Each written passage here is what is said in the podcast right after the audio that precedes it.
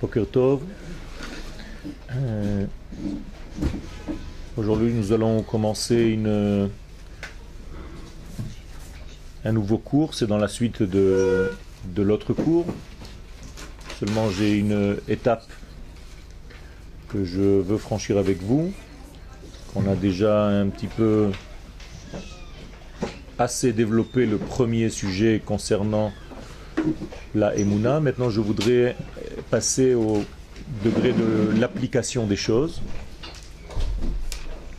Et c'est un autre texte que j'ai écrit qui s'appelle donc Eretz Israël, Hakdusha Shebateva, la terre d'Israël, qui représente en fait la sainteté qui se cache dans la nature, la sainteté de la nature.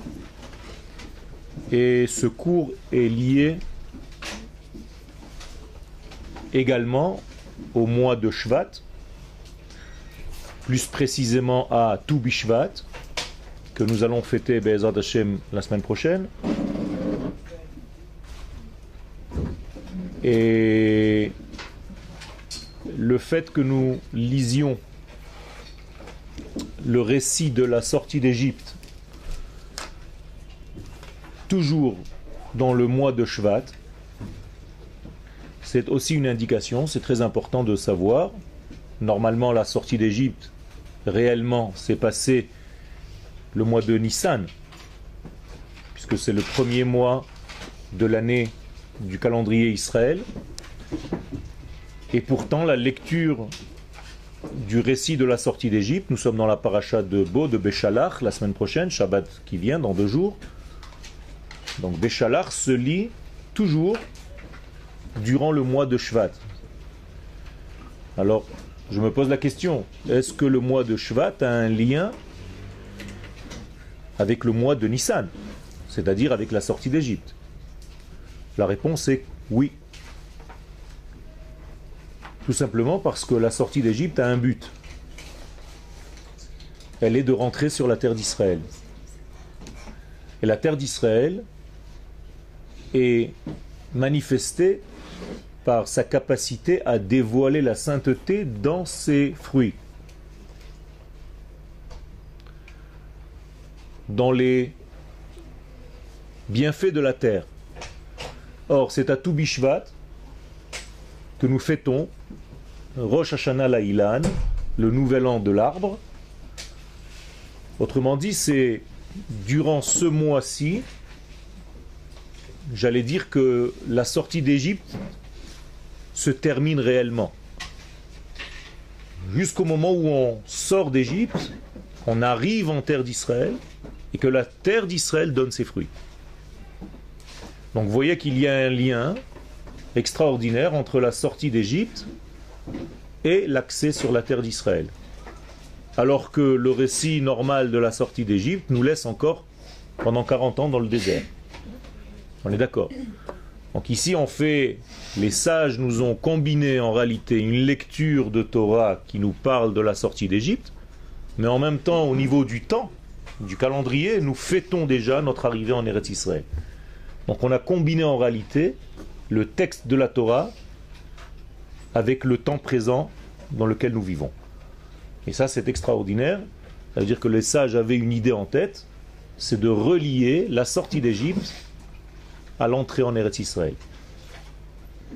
Et le summum de l'entrée en Eretz Israël, ce qu'on appelle donc dans le langage de nos sages Ketz Hammegoulé, la fin des temps, la plus dévoilée possible, c'est lorsque la terre d'Israël donne ses fruits avec un bon œil. Eretz Israël notenet piria be'ain yafa. Et c'est exactement ce que nous fêtons à Toubishvat. Nous mettons tous les fruits sur la table. Ça veut dire que nous sommes dans une soirée de reconnaissance, de remerciement à celui qui nous a fait sortir d'Égypte, mais non seulement qui nous a fait sortir d'Égypte, mais qui nous a fait arriver sur cette terre. Et là, on pose à, notre table, sur notre table, les bienfaits de cette terre pour montrer à Kadosh Baruch que nous sommes reconnaissants et en plus de cela, que cette montée en, en Israël a donné des fruits. Pas seulement des fruits euh, du végétal, mais des fruits dans tous les sens du terme, que les fruits que j'ai sur la table sont tout simplement une cristallisation du sujet, de ce que le fruit représente d'une manière générale. Est-ce que je me suis bien fait expliquer? Bien fait comprendre. Ça veut dire qu'en réalité, notre entrée en Eretz Israël aboutit réellement lorsque cette entrée en Eretz Israël donne des fruits. Et le fruit de notre entrée en Eretz Israël, c'est justement euh, nos enfants. Ce sont nos facultés à dévoiler des choses, à exprimer des choses. Rappelez-vous ce que nous avions dit dans les cours précédents que l'exil, c'est l'incapacité à exprimer ou à s'exprimer, et que la rédemption, c'est justement l'expression des choses, donc sortir du potentiel pour arriver au manifesté. Donc il n'y a rien de plus clair qu'un fruit pour relater, pour réaliser ce sujet-là. Car le fruit, en hébreu, perot, c'est la même racine, ça veut dire que le français et l'anglais et les langues latines ont pris du perot, fruit, c'est la même racine, ça s'écrit pareil. C'est-à-dire que les perot sont les fruits de la terre d'Israël. Et si je passe au monde animal, ça devient parot, c'est-à-dire les vaches. Vous voyez qu'il y a aussi un lien entre para, qui est une vache, et peri, qui est un fruit. Je suis monté du monde animal au monde végétal, c'est la même chose. La racine c'est para, qui veut dire en hébreu se multiplier. Comme la première mitzvah, Pérou, urvu, fructifiez-vous. Là aussi en français, fructifier, regardez bien, Pérou, c'est la même racine. Pérou, urvu, la fructification. La Géoula, c'est donc euh, le dévoilement des fruits. C'est-à-dire le dévoilement de la pensée initiale, le dévoilement du potentiel dans son degré le plus manifesté. Donc, lorsque j'ai un fruit, c'est que je suis arrivé en fait à une manifestation réelle de ma pensée virtuelle qui était euh, en réalité qu'un potentiel au départ.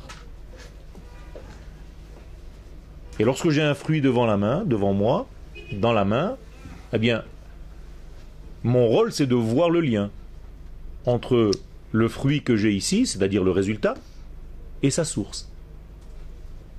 On est d'accord C'est pour ça que lorsque j'ai un fruit qui vient de l'arbre, je dis boré et péri, aet. C'est-à-dire que je mentionne les deux degrés, et le fruit qui est devant moi, et l'arbre qui lui a donné la vie. Péri, aet. Et si ce fruit vient de la terre, Peri ha Adama. Donc je mentionne les deux degrés pour bien bien faire le lien entre la source et le résultat. Le judaïsme nous éduque à faire toujours le lien entre le résultat que j'ai devant moi et la source de laquelle ce résultat est arrivé. Très important. C'est comme ça qu'on reconnaît nos parents et l'importance du kavod que nous donnons aux anciens. Pardon le judaïsme nous éduque. Je ne sais pas des choses par cœur, hein, je, dis comme ça, donc je ne sais pas si je vais répéter mot à mot. Le, le, judaïsme nous éduque à faire le lien entre les résultats et les causes. C'est-à-dire que nous devons toujours revenir à la source. Si j'ai une pomme devant les yeux, si je mange la pomme et j'oublie la source de la pomme, je suis un fauteur. Parce que j'ai découpé, j'ai déconnecté le résultat de sa source. c'est comme si j'ai volé en fait un résultat sans tenir compte de la source de laquelle il est venu. à notre échelle, à l'échelle humaine. La même chose. C'est pour ça que j'ai dit que le kavod des parents, c'est la même chose. C'est-à-dire si je suis ce que je suis, c'est grâce à un maman et papa. C'est eux qui m'ont donné vie, donc je leur dois le respect. Et la même chose au niveau des frères, plus le frère est le premier-né, C'est-à-dire, plus il est premier, plus vous lui devez du kavod. C'est-à-dire qu'il y a un respect qui revient au frère qui est plus grand que moi, ou à la sœur qui est plus grande que moi. D'accord? Et c'est une évolution qui est très importante pour ne jamais séparer la source du résultat. Ça, c'est le mode de vie du judaïsme qui nous fait toujours les liens pour voir toujours une unité dans ce que nous faisons et non pas prendre les choses déconnectées. Ça, ça s'appelle voler, ça, ça s'appelle vivre dans le détail et ne pas voir le tout. Et donc quand j'ai un verre d'eau, je dis chez Hakol, hein? J'ai relié ce verre d'eau qui est là devant moi au tout. Imaginez-vous, je suis en train de boire en fait du tout et non pas un détail. Celui qui absorbe des détails dans sa vie ne vit que dans un monde de détails. Et donc il se pomme, il se perd. On se perd dans les détails. Si tu ne sais pas à quel ensemble ce détail appartient, tu as un problème. Et c'est la source principale de toutes les angoisses, de toutes les dépressions, de toutes les tristesses que vous pouvez ressentir. C'est que vous prenez le moment en question et vous le déconnectez de son image globale. Alors que si vous le mettez en proportion par rapport à votre vie, vous voyez qu'il s'insère et que c'est une partie qui au contraire est bénéfique pour vous. Seulement quand vous la sortez du contexte par un moment de panique, hein, la panique c'est sortir du contexte et prendre que le problème qui m'intéresse maintenant et de voir que ça, je l'ai devant les yeux, je ne vois plus rien, hein, ça c'est le problème. D'accord? Donc plus je m'éloigne du problème, plus je vois et le problème et ce qu'il y a autour. Donc ça ne devient plus un problème, ça s'insère dans le tout et je regarde les choses d'une autre manière. J'ai un autre euh, euh, accès aux mêmes choses que j'ai mal jugées au départ parce que je ne vois pas avec les yeux qu'il faut. C'est clair tout ce que je dis? Ok.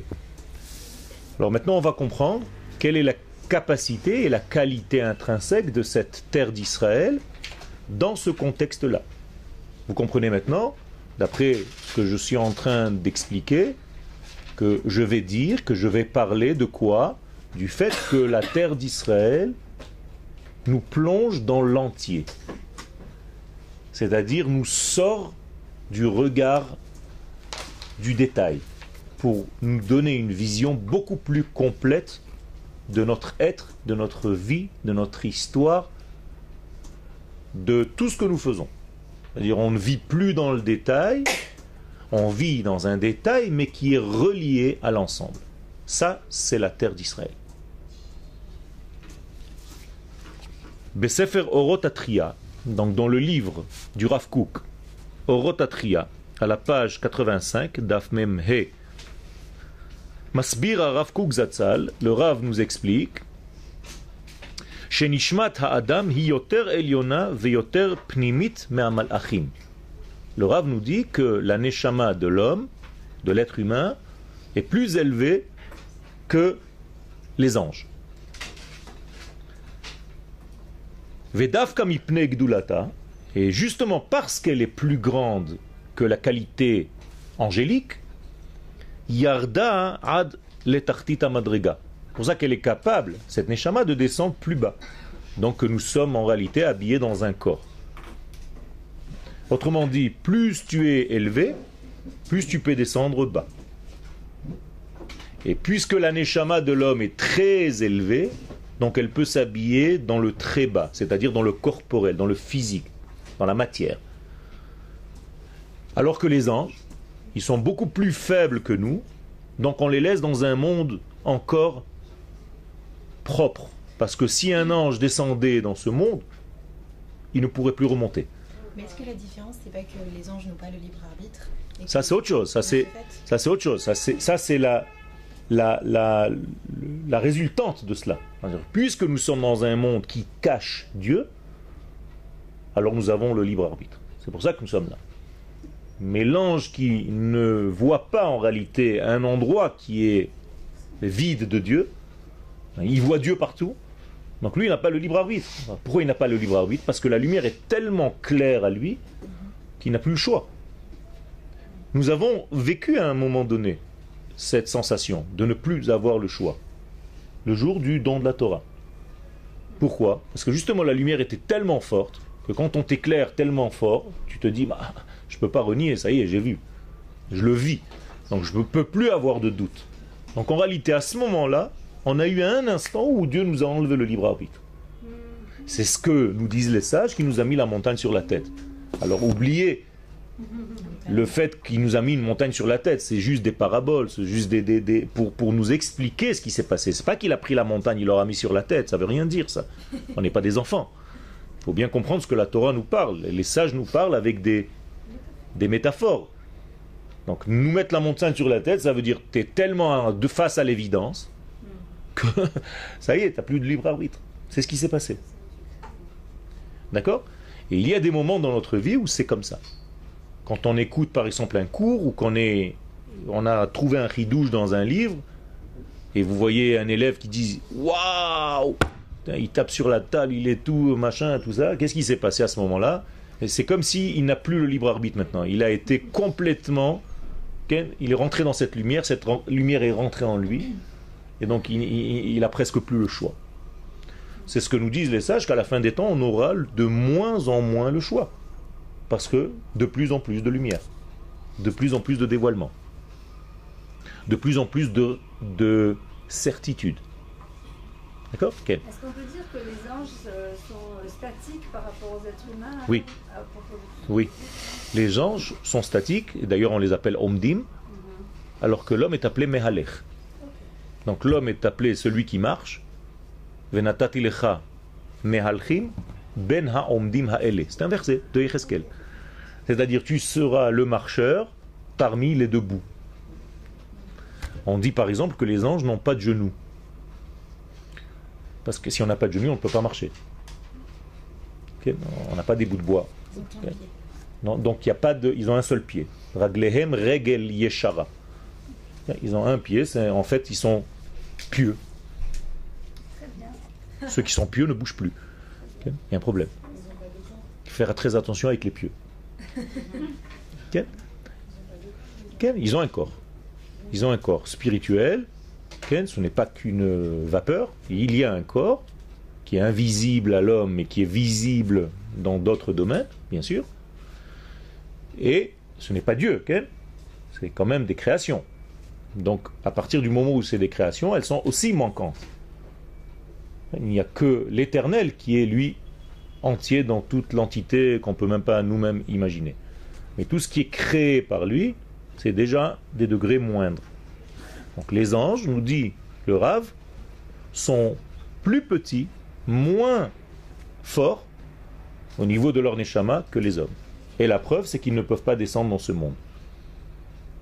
Vous comprenez que quand il s'agit d'aller éduquer un enfant en difficulté, il ne faut pas envoyer un petit enfant qui a juste deux ans de plus que lui. Quand vous aurez des enfants, et que votre petit garçon ou votre petite fille, Bezrat Hashem, euh, auront 5-6 euh, ans, ne prenez pas un enfant de 10 ans pour leur enseigner la Torah. Vous comprenez ce que je suis en train de dire? Prenez quelqu'un de grand. Parce que plus il est grand, plus il est capable de descendre, enseigner aux petits. quelle est la grandeur? Comment on peut voir la grandeur d'un rave? C'est qu'il est capable de descendre de son niveau et de parler presque d'une manière infantile pour que tout le monde le comprenne. Alors qu'il dit des choses très profondes et il s'habille dans des éléments très très très simples apparemment. À, partir de ce moment-là, les gens sortent du cours et se disent mais c'est tellement clair et ils ont l'impression que c'est simple. Clair ne veut pas dire simple. Ça peut être très complexe mais habillé tellement habilement dans des mots simples que ça nous paraît en réalité clair. Mais c'est ça la force du rap. Et chacun va dire, il est en train de me parler à moi.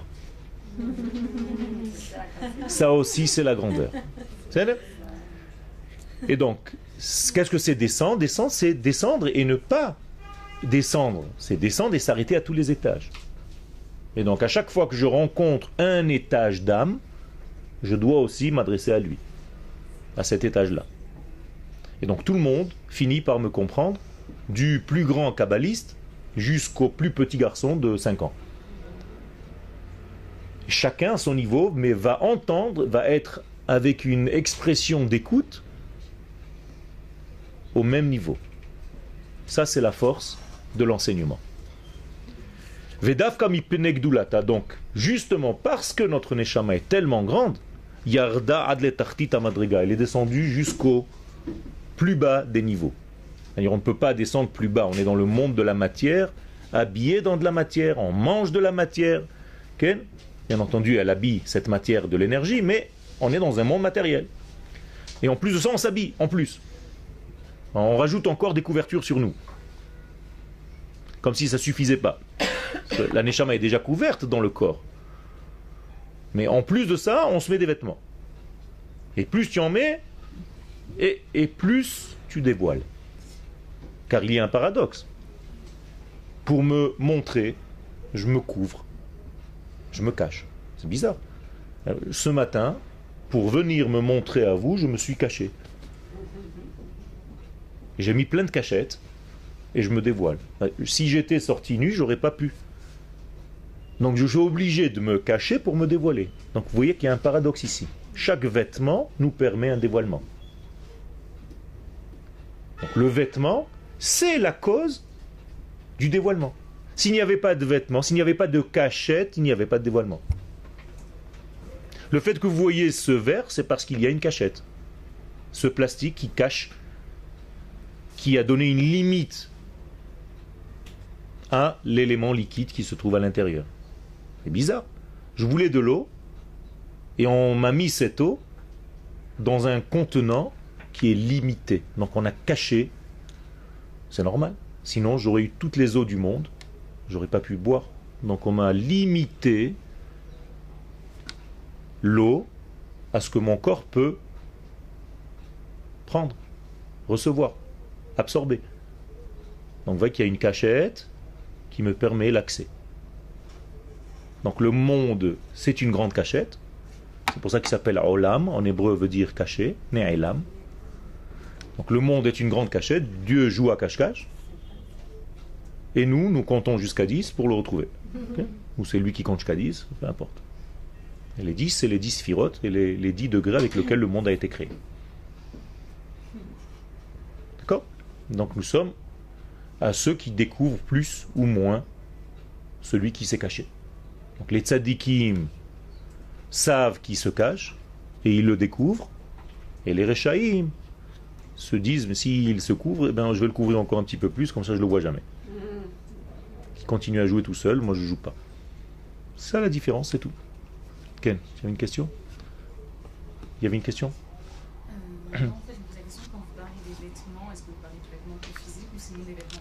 Les deux. À tous les niveaux. Les vêtements de l'âme, c'est ce que je suis en train de faire maintenant. Regarde, je parle. C'est un vêtement. Là, je me tais. Tu sais pas ce que je pense. Pourquoi? Parce que je n'ai pas habillé. Mais dès que j'habille ma pensée par une parole, ce sont des vêtements. Donc je viens à toi. Comment on dit en hébreu venir En araméen, lavo en araméen, c'est ata. Ata. Donc otiot. Otiot en hébreu, ça vient du mot ata, venir. C'est celles qui viennent vers. chaque fois que je prononce une lettre, ot, eh bien je fais venir une pensée. Ata. Ata. Aleph, taf, aleph. C'est en araméen. dans la Gemara, quand on dit par exemple Rabbi Shimon est venu, on dit Ata Rabbi Shimon. Donc Ata, racine du mot ot, qui veut dire lettre ou signal. Pareil il y a un signal qui t'arrive. Donc tu vois bien que j'ai habillé ma pensée par la parole. Et je peux l'habiller autrement aussi. C'est clair? Ok. Ou Misham, donc quel est le but de cette descente? C'est bien beau que la Neshama soit descendue jusqu'au monde corporel physique. Eh bien, dit le Rav, ou Misham ta'ale gadol ve'atsum. Elle n'est pas justement descendue pour descendre et rester ici, elle est descendue pour remonter avec un gain extraordinaire. C'est-à-dire qu'elle aura fait ici des affaires. Elle va gagner beaucoup de choses ici pour remonter avec tout ce qu'elle aura pris avec elle. Ça vous rappelle quelque chose? La sortie d'Égypte. Nous sommes descendus en Égypte comme une neshama qui descend dans un corps. Nous sommes ressortis d'Égypte comme une neshama qui ressort du corps avec, avec tout ce qu'on a récupéré en Égypte, c'est-à-dire des richesses énormes. Qu'est-ce qu'on a récupéré en Égypte? La plus grande des richesses d'abord. Hein? Am Israël, le peuple. Nous n'étions pas un peuple avant de descendre là-bas, nous étions une famille, des individus, des détails. Pour passer d'un détail et trouver le tout, c'est trouver le âme, trouver le peuple, ça c'est déjà énorme.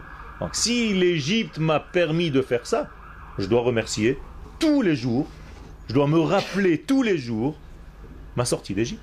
À quoi elle aura servi Et c'est pour ça que tous les jours on doit mentionner la sortie d'Égypte, deux fois par jour. Et partout, à chaque fois que je fais un kidouche, Zecher litziat mitzraim. Quel rapport maintenant Je suis en train de faire un kidouche. En souvenir de la sortie d'Égypte. Parce que s'il n'y avait pas sortie d'Égypte, il n'y aurait pas eu de peuple. S'il n'y avait pas de peuple, il n'y aurait pas eu de kidouche. Parce que j'appartiens à qui pour faire ce kidouche? Je ne suis pas un homme religieux individuellement parlant.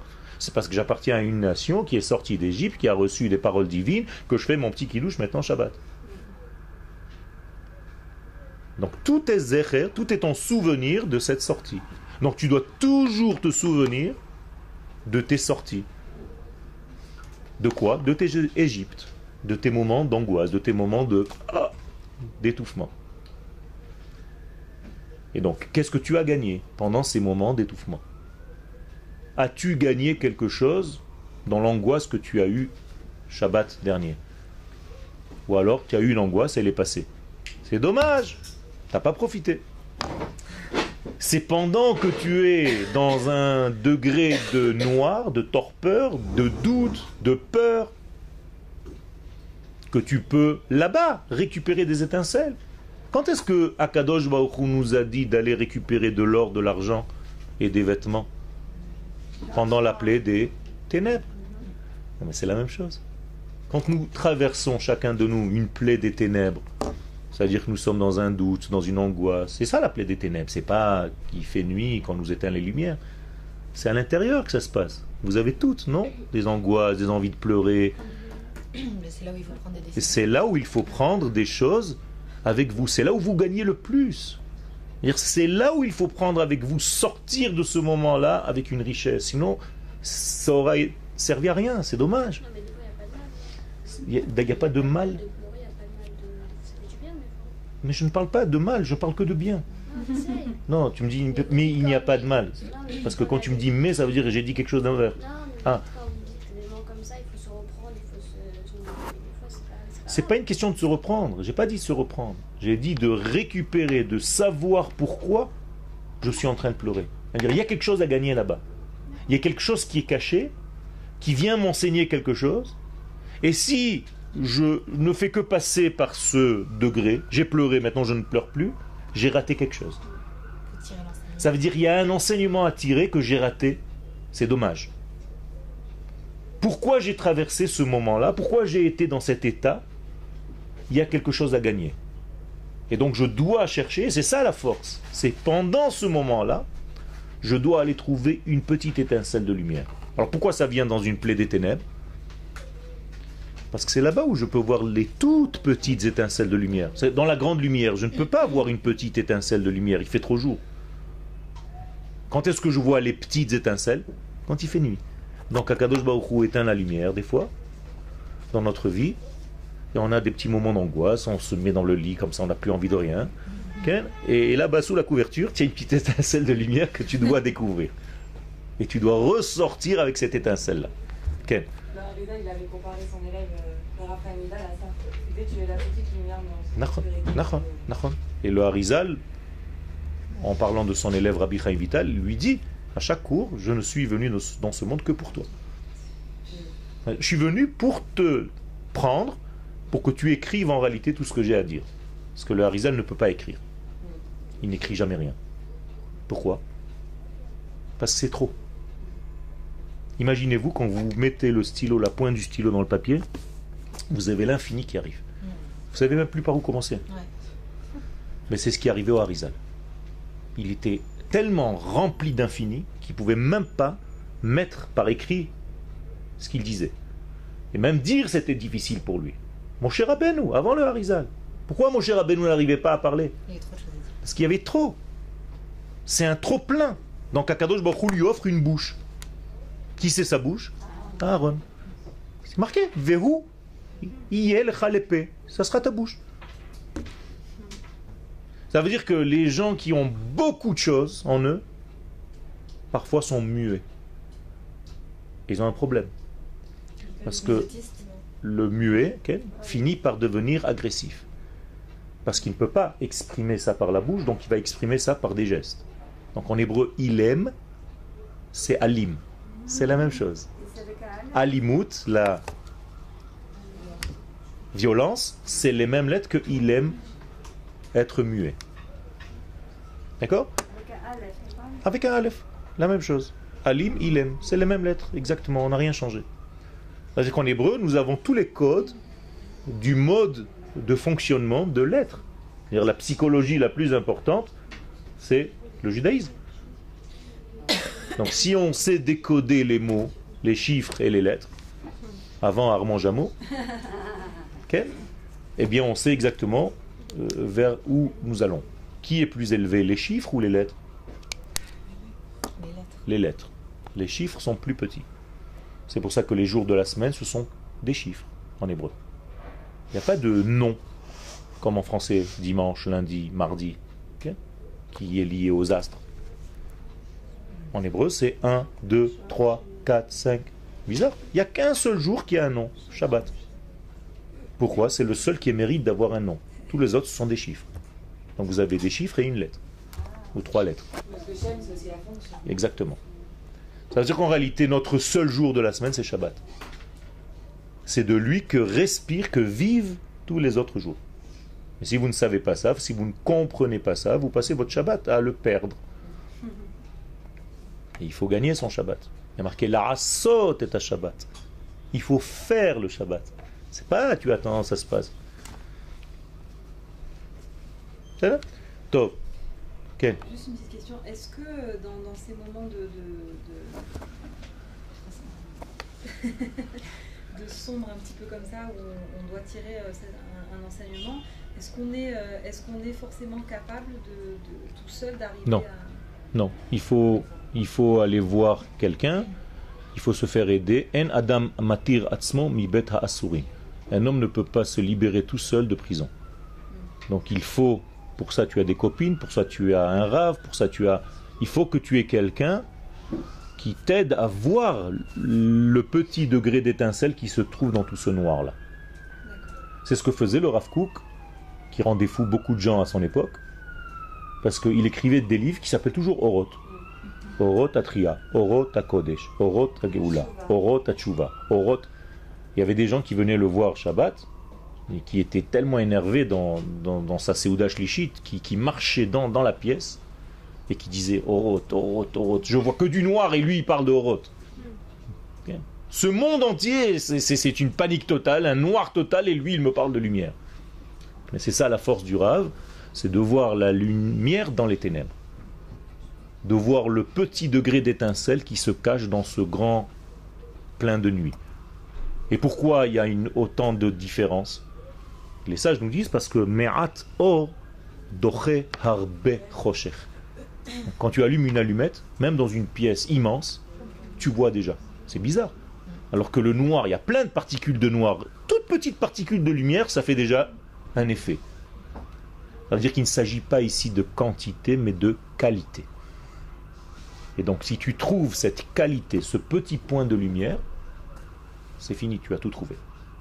C'est ce qui s'est passé à Hanouka quand on est rentré au temple, qu'on a trouvé la petite fiole. C'est ça tout le secret.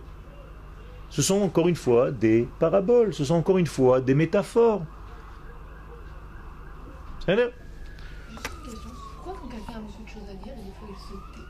Mais justement, je viens d'expliquer tout ça. Parce que c'est tellement plein qu'il ne sait pas par où commencer. Donc la grandeur de quelqu'un, c'est de savoir cristalliser, condenser, habiller, je reviens au terme de tout à l'heure, limiter ce qu'il a à dire dans ce qu'il est en train de dire. Un prof qui partirait dans tous les sens, alors c'est sympathique, mais tu ne retiens rien à la fin. Tu peux pas. Pourquoi? Parce que ça vient de là, ça vient de là, ça vient de là. Il rentre d'un sujet à l'autre, dans un sujet à l'autre. Les sujets s'interpénètrent les uns les autres. D'accord, c'est très beau, c'est très machin. Tu sors de là, tu dis bon, qu'est-ce que tu es? Tu fais waouh. Eh, D'accord, et waouh. eh, Avec le waouh, on ne peut pas boire. On ne peut pas manger. Qu'est-ce que je fais avec ça? J'ai besoin d'avoir quelque chose dans ma poche, dans ma vie, dans mon être. Mais aussi, si quelqu'un est vraiment dans le noir dans la torpeur et ne veut pas voir la lumière, ne veut pas aller à ne veut pas aller chez ses amis, alors, Alors il faut aller vers lui. il faut aller vers lui. D'accord. Voilà. Il faut aller vers lui. Mais des fois, il nous donne des coups de pied. C'est pas grave. Il vous donne un coup de pied, vous revenez avec la main. Ok. Vous dites, moi je veux pas un coup de pied, je veux un coup de main. Ok Vous rentrez par différents moyens, pas forcément en lui disant qu'est-ce que tu as, qu'est-ce que c'est ton problème, machin. Non, là tu, c'est trop lourd. Hein, Tu veux qu'on aille au cinéma? J'ai envie d'aller au ciné, j'en ai marre de tous ces trucs-là. Viens, on va voir un film, viens, on va manger au resto, tout ça. Ah ouais, ouais, ouais, moi aussi j'en ai marre. Hop, et hop. Il faut savoir, il faut savoir aller pêcher, quoi.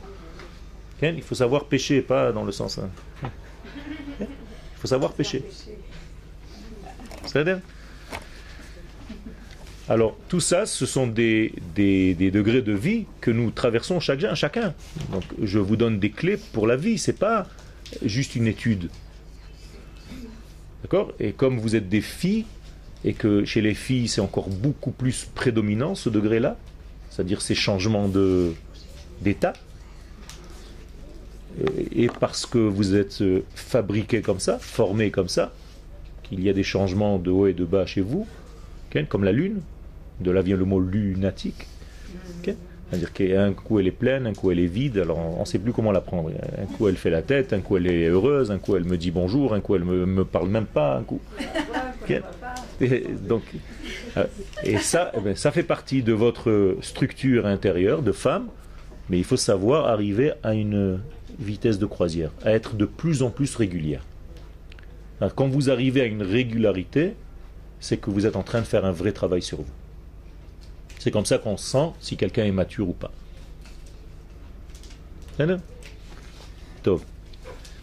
Alors, Bepiskazo, dans ce petit texte de trois lignes qu'on vient de lire, Masbir Rav Zatzal est à Kodesh Shebateva.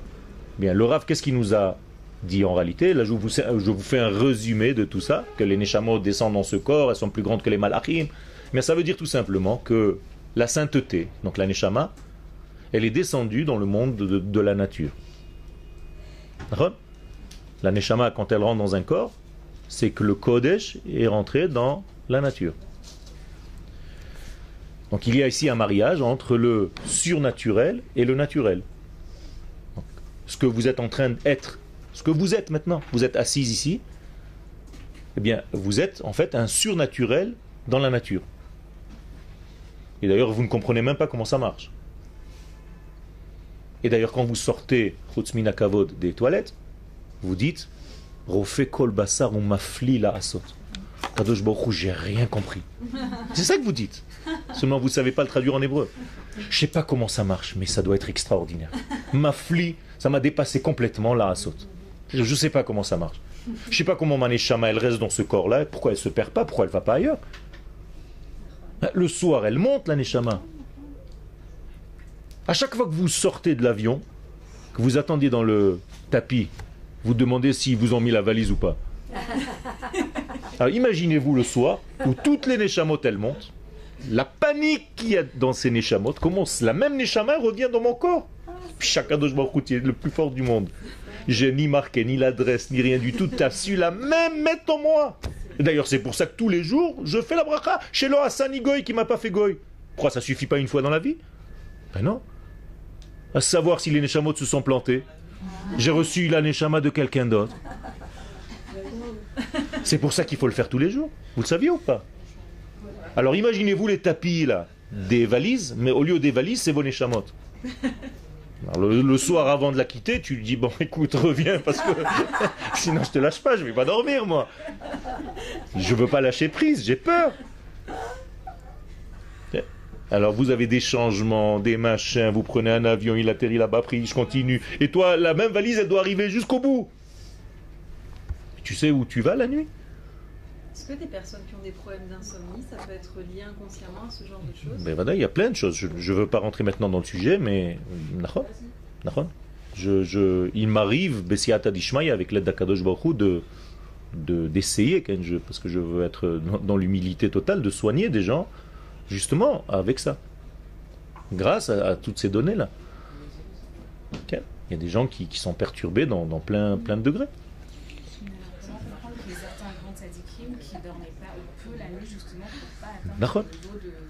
Parce qu'ils n'ont pas besoin.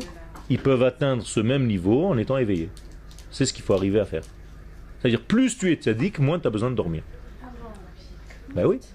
D'ailleurs, plus tu es dans l'antithèse de la vie, c'est-à-dire dans la mort, plus tu dors. Comment on appelle les morts? Ceux qui dorment. Yeshene Afar. Ils dorment dans la poussière. Mais celui qui est angoissé, qui est un petit peu dans, dans une dépression, il est un petit peu proche de la mort, on est d'accord? Donc qu'est-ce qu'il fait toute la journée? Il dort. Et quand vous êtes angoissé, la première envie que vous avez, c'est de dormir, c'est-à-dire de mourir un peu. Et c'est pour ça qu'à chaque fois que vous allez mourir, qu'est-ce que vous dites? Shema Israël. Donc avant de dormir, on dit Shema Israël parce qu'on va mourir un peu. Autrement dit, notre état naturel, c'est d'être éveillé. Qui ne dort jamais? Hachem, il y a marqué Hine, lo yanum velo ishan.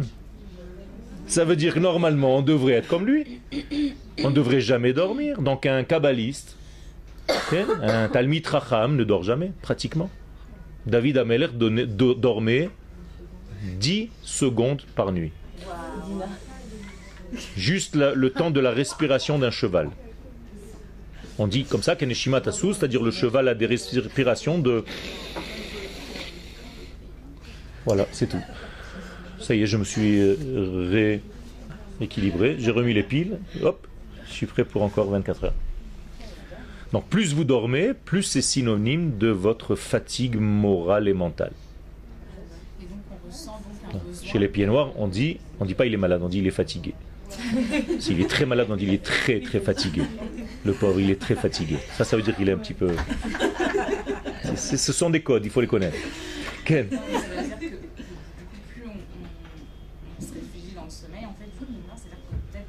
C'est là où on guérit. On guérit. Le sommeil vient nous guérir. C'est pour ça qu'on se plonge dans le sommeil. C'est pas qu'un malade fait mal de dormir. Au contraire, intuitivement, il sent que c'est là-bas qu'il va guérir. Pourquoi? Parce qu'il va rêver. Or, le rêve, se dit chalom, c'est la même lettre que leachlim, guérir. Donc le rêve et la guérison, c'est la même racine.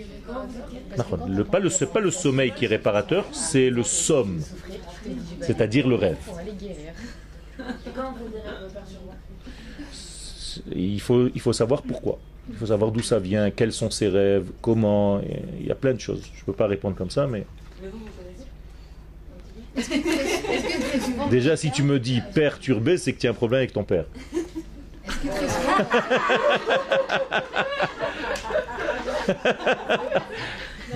Sinon, tu m'aurais dit perturbé. non, je plaisante, mais. Donc faites attention, les mots Euh, révèlent nos mots. M-A-U-X. D'accord? Donc même les mots choisis sont importants. D'accord? Donc. Euh, c'est ça Alors, tout ça, c'est un monde.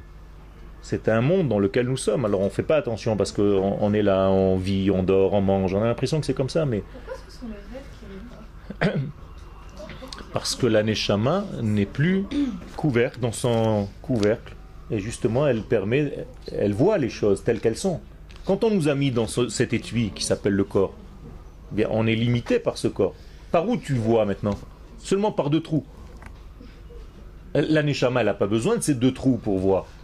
Elle voit sans les trous. La preuve, c'est que quand tu dors, tu vois, Nahon Et pourtant, tes yeux sont fermés. Alors, qui voit? Ta Neshama. Et elle voit à 360 degrés. Et là, tu vois que par ces deux petits trous. Bon, ils sont grands, ils sont, ça va. Ok Mais tu comprends le, le problème? Donc la Neshama, qu'est-ce qu'elle a besoin de temps en temps? Laissez-moi sortir. Ok Donc elle sort du corps, elle voit tout, elle se régénère et elle revient dans le corps. C'est tout. Donc si on ne lui permet pas de sortir comme il faut, ce sont les ok eh bien, elle ne s'est pas régénérer. Donc tu te lèves le matin, tu es fatigué. Donc il faut savoir pourquoi, comment. Et donc il faut réparer ça. Alors peut-être une autre question, je sais pas. Quelqu'un qui réalise un rêve, ça veut dire qu'il réalise une partie de ce qu'il est ce Ça veut dire qu'il arrive à réaliser ce qu'il a rêvé? Bien sûr, ça veut dire qu'il est, c'est un tzaddik. C'est un tzaddik. S'il arrive à réaliser son rêve, c'est un tzaddik. Ou s'il arrive à réaliser un rêve, c'est quelque chose. Le peuple d'Israël a rêvé de sa terre et il a réalisé. Ça veut dire que nous sommes des tzaddikim. Qu'Akadosh Baruch Hu nous a permis de réaliser le rêve. Le rêve devient réalité. C'est la prophétie. Le rêve, c'est un degré de la prophétie, c'est un soixantième. C'est-à-dire rêver, ce sont des données qui viennent de l'au-delà. C'est pas des données à moi. Ça vient de l'au-delà. Mais est-ce que l'inconscient, est-ce que notre inconscient n'a pas un rôle enfin, L'inconscient, il a un rôle, bien sûr qu'il a un Mais rôle. l'inconscient, on peut le contrôler. Euh, pas toujours. Pas tous les degrés de l'inconscient. Pas tous les degrés. Par exemple, un, un, un goy est venu chez un très grand rave en lui disant quoi? Vous les juifs, vous savez euh, décoder les rêves, vous avez un secret? Il lui dit bien sûr. Il dit alors de quoi je vais rêver cette nuit? Le rave lui a dit tu vas rêver doigts. Doigts. Coin, coin. Des oies. L'autre il est parti dormir. Il a dit je vais pas rêver doigt, je vais pas rêver doigt, je vais pas rêver doigt, je vais pas rêver pas- Justement, il a tellement conditionné son cerveau qu'il a rêvé. Il est venu, il a dit mais comment ça se fait? Il a dit parce que justement il a casé dans sa case en disant je vais pas rêver, je verrai pas. Ça veut dire que même quand tu en veux à quelqu'un, gling gling gling, dans ta vie, tu es lié, lié à ce quelqu'un. Je vais pas penser à lui, je vais plus penser à lui, je vais plus penser à lui. Alors c'est bien nous qui influons, donc c'est Bien un sûr. contrôle sur Bien sûr, il y a un certain, c'est pour ça que je te dis il y a un certain. Quel, quel effet a la qualité des rêves Par exemple, quand on rêve d'absurde, Ça veut dire qu'il y a, il y a à l'intérieur de ce rêve un petit degré qui est le seul vrai, tout le reste c'est une embrouille. Il faut que tu saches décoder avec quelqu'un qui sait, qui sait lire les rêves. Il y a plein de choses, plein de possibilités, mais il faut être, euh, il faut être d'abord euh, spécialiste de la langue. C'est-à-dire que la Gemara nous dit que quiconque ne sait pas la langue hébraïque par cœur, et très bien dans ses finesses, ne peut pas réellement comprendre les rêves. D'accord? Donc même si tu me racontes un rêve en français, moi il faut que je le traduise en hébreu. Parce qu'en hébreu se cachent tous les codes que je vais décoder. D'accord?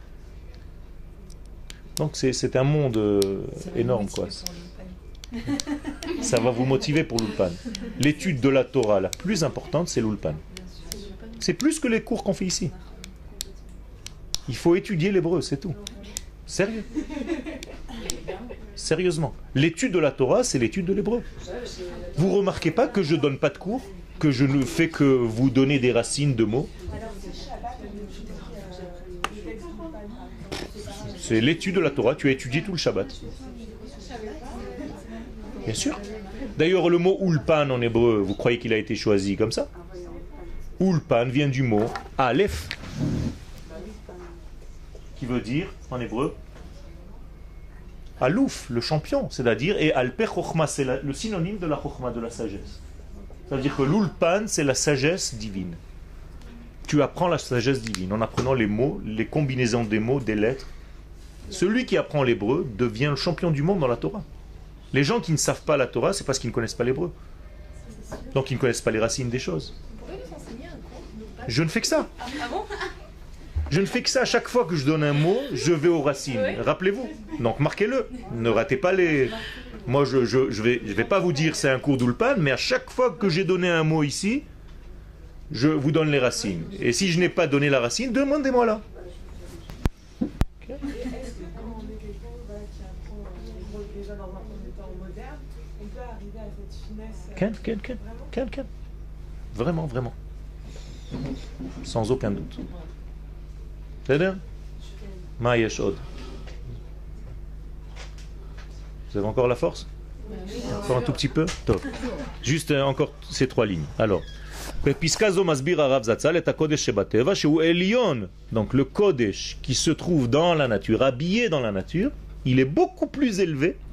Les en aroch, sans aucune commune mesure, מזה שאינו מתחבר לחומר. Du kodesh qui n'arrive pas à s'habiller dans la nature. C'est-à-dire que les gens pensent que pour être saint, il faut se déconnecter, détacher. C'est pas de la sainteté, ça. C'est au contraire, Chazve Shalom, tu coupes le monde en deux parties. Alors que, Amen, que la plus grande des sagesses, c'est d'arriver à prendre le Kodesh et de le relier au monde le plus bas. Ça, c'est ce qu'on appelle réellement le degré le plus élevé. Qui nous a appris à faire ça? Akadosh Baruch lui-même en créant le monde. Qu'est-ce qu'il a à faire en créant le monde Akadosh Baruch Il n'a rien à faire dans son monde infini. Eh, Il a, il a transformé son infinité dans un monde. Regardez, je touche. C'est incroyable. Donc il remplit l'infini, il remplit le fini. Parce qu'il trouve sa fonction dans le quand même. C'est pas qu'il trouve sa fonction, c'est pour nous tout ça. C'est pas pour lui. Lui, il n'a pas besoin de tout ça. Mais c'est pour nous enseigner comment l'infini peut s'habiller dans le fini. Et c'est ça le plus grand exercice de style que tu peux faire, que tu puisses un jour arriver à faire. Donc nous, c'est ça en fait. C'est ça ce que tu dois faire. Par exemple, au niveau même de ta parole, comment tu peux introduire une parole immense dans une, une pensée slicha immense dans une parole? Comment je vais faire passer mon cours? Comment je vais vous faire passer mon cours? Vous croyez que c'est facile? De venir, de s'asseoir et de dire bon, maintenant par quoi je vais commencer? Ben, Ça, c'est un travail. C'est un travail que je fournis non seulement avant, mais pendant, maintenant. Je suis en train de fournir mon travail. À chaque fois que je sors un mot, je choisis parmi une centaine de mots, au moins qui m'arrivent, pour dire non, celui-là et pas celui-là. Et en plus de ça, je travaille à, à l'envers, moi, parce que je réfléchis en hébreu. Je ne réfléchis pas en français. Je suis formaté pour réfléchir en hébreu. Je suis israélien. Donc, à chaque fois que je sors un mot, je l'ai pensé en hébreu. Ça dure un dixième de seconde. Donc, vous avez l'impression que je parle en français, mais en réalité, je parle de l'hébreu français. De l'épran. Je sais pas comment ça s'appelle. Et donc, ça, c'est le secret le plus élevé. C'est de savoir réaliser ce que je viens d'étudier. Voilà, je viens de sortir d'un cours maintenant. Comment je vais appliquer ce que j'ai appris? Que ça ne reste pas au niveau virtuel. Waouh, oh, c'était super. Est-ce que c'est quelque chose le fait de. Alors que le- votre langue maternelle et que euh, c'est le français, le fait aujourd'hui de. l'hébreu. Vous êtes. né- Ah, pardon. Je suis israélien. Vous êtes né en Israël Oui. Mais comment vous savez que vous parlez si bien français? Je parle pas, j'ai j'ai appris comme ça. Parce que, est-ce que ça veut dire que quand on. Vous voyez pas que je tourne toujours autour de, de 150-200 mots Je suis très limité. Je suis pas mon copain Ronnie. Que nenni, mes frères, que nenni. J'ai un français très, très faible, mais en même temps c'est un avantage. Pourquoi? Parce que je me perds pas dans les méandres des paraboles. Je fixe la chose pour que ce soit le plus clair possible, parce que je prends de l'hébreu. C'est-à-dire c'est en même temps un désavantage d'un côté, mais en même temps un avantage. C'est pour ça que c'est si ciblé. c'est Oui, Bien sûr. Parce que je, ne te permets pas d'aller trop loin.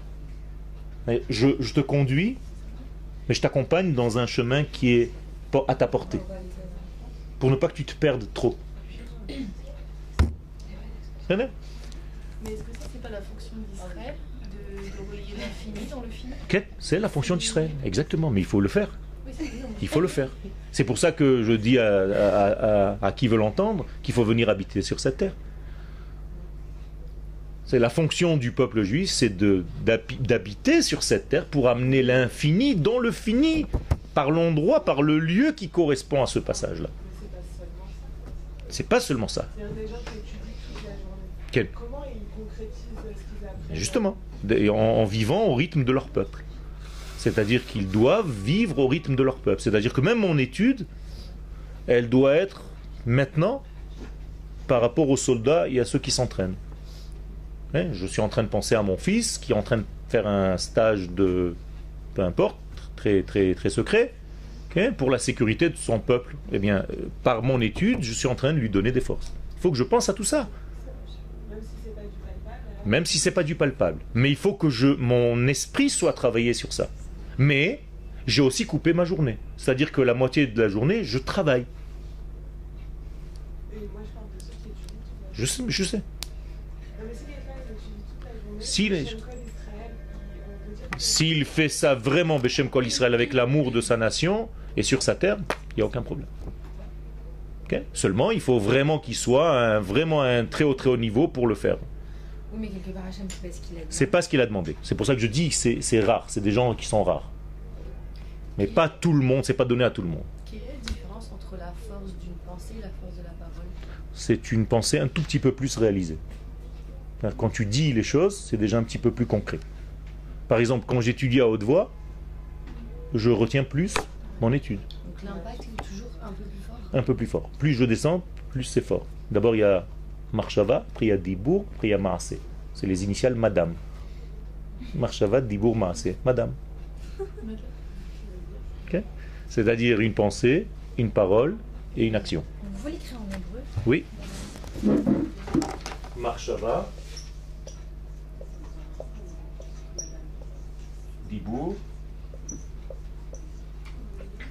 Maasé. Ça veut dire quelque chose, madame, en inuit Non, c'est juste pour vous, que vous reteniez. C'est en français, madame. C'est Marshava, Dibour, Maasé. Ça veut dire il y a une pensée qui est comme une lumière, il y a une parole, et après il y a une réalisation. D'accord? Donc quand ça reste qu'au stade de la pensée. Quand ça reste qu'au stade de la pensée, c'est comme s'il y avait en fait un, un bébé qui n'a pas été réalisé. C'est ce que Paro fait. Chaque bébé qui naît, qu'est-ce qu'il fait? Il le remet dans l'eau. Comprenez ce que c'est Paro avec les enfants qui jettent dans le Nil? C'est pas qu'il est méchant, le pharaon, et qui jette les petits bébés juifs. Bien, Ça, c'est bien pour Kita Aleph, pour le Gan. Ça veut dire qu'à chaque fois qu'il y a une pensée qui va sortir, parce que la pensée, avant de rentrer dans l'élément liquide, eh bien, Paro la remet en l'air pour ne pas que le divin descende sur terre. C'est ça la force de Paro. Paro, c'est quoi? C'est quoi comme lettre Paro?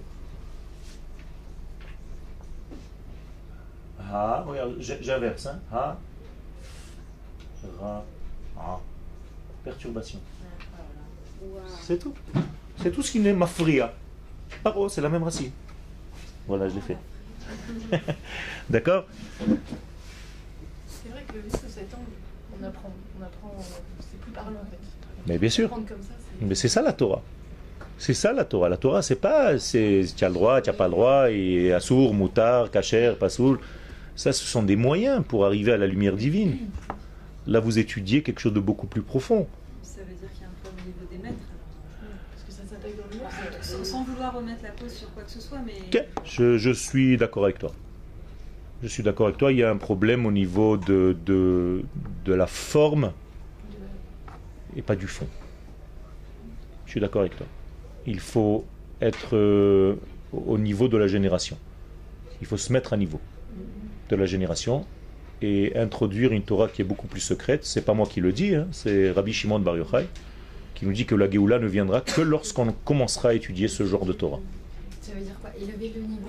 Élever le niveau, c'est-à-dire approfondir le niveau de la Torah, C'est étudier le sod. étudier le sod, étudier le secret. Ok C'est pas donné à tout le monde. La preuve, regardez, quand on arrive à le faire délicatement, eh bien, on le fait gentiment. C'est pas, on va pas apprendre à voler. Ça, c'est que dans le cinquième cours. Que des maîtres puissent donner accès comme ça. Mais c'est ça, c'est ça, c'est ça le, tout le. Donc je termine. Nishmat Israël yoter kevan shenishmatam mitlabeshet ba'olam hazeh. Donc la preuve que la neshama s'habille dans ce monde, c'est qu'on est plus élevé. Vetachlit abriya kula. Et le but même de toute la création, hi lihiyot lo itbarach dira batartonim. Bien, le but même de toute la création, c'est qu'Akadosh Baruch voulait avoir une résidence en bas. Et nous l'aidons à résider en bas. C'est-à-dire, qu'est-ce que nous faisons là maintenant dans ce cours? On l'aide à se dévoiler de plus en plus parce qu'on dévoile des choses de lui. Donc on l'aide à se dévoiler, on l'aide à se manifester dans ce monde. C'est pas qu'il va descendre, il va pas y avoir des mains qui descendent du ciel avec des, des talitotes, je sais pas ce que vous imaginez. Ce sont des paroles que vous entendez, des choses que vous voyez, qui amènent un petit peu plus de divin chaque jour dans votre vie, pour le bonheur de tous. Toda Rabbin.